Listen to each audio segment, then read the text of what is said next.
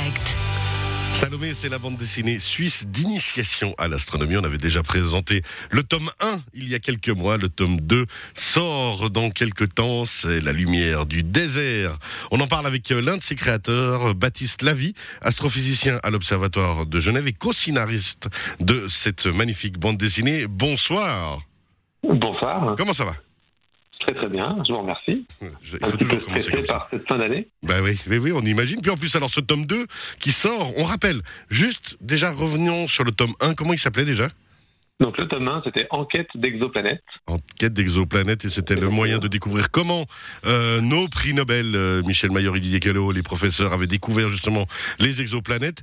Et en plus, il y avait un côté, alors bien sûr la bande dessinée, mais il y avait un côté didactique et jeu que vous avez accompagné hein, dans cette bande dessinée. Oui, absolument. L'idée, c'était vraiment de mélanger la science euh, à une histoire fictive. On avait d'ailleurs mis une petite énigme. hein. J'espère qu'il y en a déjà pas mal eu de réponses sur cette petite énigme. À fond. Euh, et donc, euh, on fait aussi euh, donc un gros projet pé- pédagogique dans les écoles de Suisse romande avec ce- cette bande dessinée, qui a commencé donc cette année avec un peu plus de 6000 enfants dans toute la Suisse romande qui travaillent avec la bande dessinée euh, pour découvrir les exoplanètes et notamment cette découverte, comme vous l'avez dit, en 1995, donc par Didier Queloz et Michel Mayer, de la première exoplanète, donc une planète qui tourne autour d'une autre étoile que le Soleil. Et voilà, justement, cette première exoplanète. Alors, toute cette histoire euh, racontée dans Salomé, alors, euh, je vous le dis honnêtement, je l'ai fait lire à mes enfants, c'était magnifique. Ils l'ont plusieurs fois parcouru encore maintenant. On se réjouit déjà du coup du tome 2. le tome 2, Ah, La lumière du désert. Alors là, on imagine que on va peut-être dans l'Atacama ou quelque chose comme ça? Alors exactement, on va dans le fameux désert d'Atacama, qui est l'un des déserts les plus arides au monde, où euh, beaucoup de nations, notamment l'Europe, euh, ont euh, construit des observatoires. Et donc on va sur l'observatoire de la CIA. Pourquoi la CIA? Parce que c'est là-bas qu'il y a le télescope suisse, qu'on appelle le télescope Euler, qui est donc géré par l'Université de Genève. Et donc cette fois-ci, nos petits héros partent donc dans ce désert, toujours pour découvrir les exoplanètes. On reste sur cette thématique-là, sauf que cette fois-ci, ils vont aider les astrophysiciens à détecter des traces de vie dans l'atmosphère des exoplanètes. C'est extraordinaire.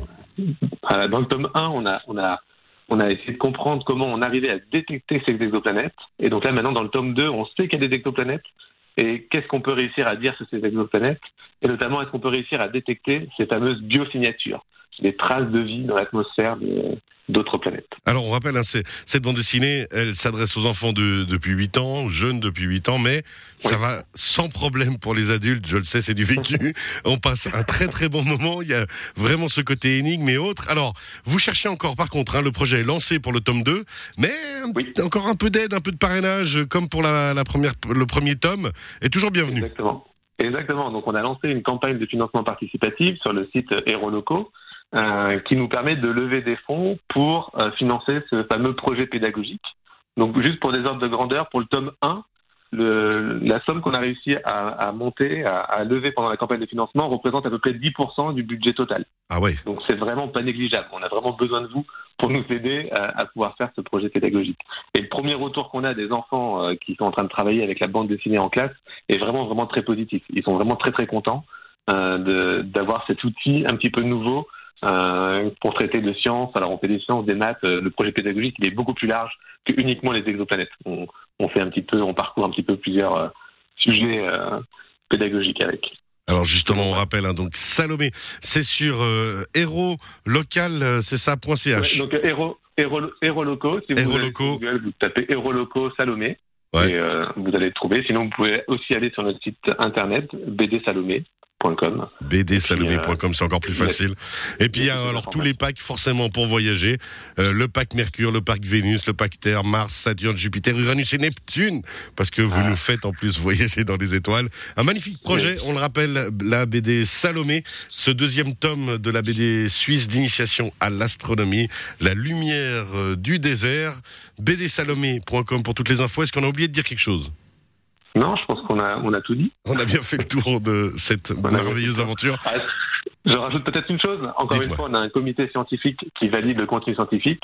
Pour le tome 1, on avait Michel Maillard, bah oui. entre autres. et donc cette fois-ci, on a, on, a, on a viré Michel Maillard et on a embauché Didier Queloz à la place. Ah bah excusez-le. On, a remplacé un prix Nobel par un prix Nobel. Ça va, tranquille. Vous faites ça bien, Baptiste Lavie, astrophysicien, on rappelle à l'Observatoire de Genève et co-scénariste de cette BD Salomé, bdsalomé.com pour toutes les infos. À très bientôt, merci beaucoup. Je vous remercie beaucoup. Et plein succès à vous. On rappelle, on peut vous soutenir encore sur Héros Locaux. Merci.